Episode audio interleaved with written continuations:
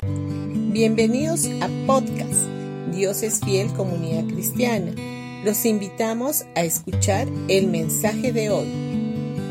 Hola familia, hoy día jueves 13 de mayo. Vamos a ir a Éxodo capítulo 4 versículo 2 y 3. Entonces el Señor le preguntó, ¿qué es eso que tienes en tu mano? Y él respondió, una vara. Y le dijo, échala en tierra, y él la echó en tierra, y se hizo una culebra, y Moisés huía de ella. Dios quiere tomar las cosas naturales de tu vida y hacerlas sobrenaturalmente bendecidas. Él lo hace a través de pedirte que le des lo que ya tienes en lo natural y Él hará lo sobrenatural. Es por eso que el Señor le dijo a Moisés que arrojara su vara al suelo. Y cuando Moisés arrojó su vara al suelo, lo cual representa a Moisés dándole la vara al Señor, esa misma vara se convirtió en la vara de Dios. Con esa vara fue abierto el mar rojo, lo que dice en Éxodo capítulo 14. Y cuando esa vara se usó para golpear una roca, agua fluyó de la roca, lo que dice en Éxodo 17. Ya no era más una vara natural, sino la vara sobrenatural de Dios.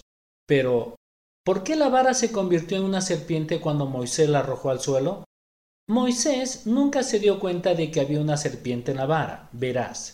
Debido a la caída del hombre, hay un toque de maldición, una serpiente en cada cosa natural, incluyendo tu carrera, tu fuerza natural, tus talentos y ministerio. Entonces, ¿cómo lidias con la serpiente que está en todas las cosas naturales de tu vida? Primero, arrójala al Señor. Y luego, haz lo que el Señor le dijo a Moisés enseguida. Extiende tu mano y tómala por la cola. Lo que dice en Éxodo capítulo 4, versículo 4. Ahora, podría ser fatal tomar una serpiente por la cola, ya que puede girar su cabeza fácilmente y morderte. Entonces, ¿por qué Dios le dijo eso? Cuando la tomas por la cola, Dios tomará la cabeza. Él quiere que le dejes hacerse cargo de la cabeza y que no la agarres ni la sujetes con miedo o con tu propio esfuerzo. Así es como verás tu carrera, tu fuerza, tus talentos y ministerio bendecidos sobrenaturalmente.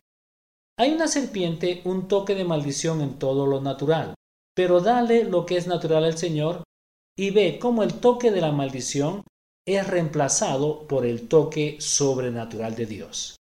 Bendiciones con todos y que tengas un gran día.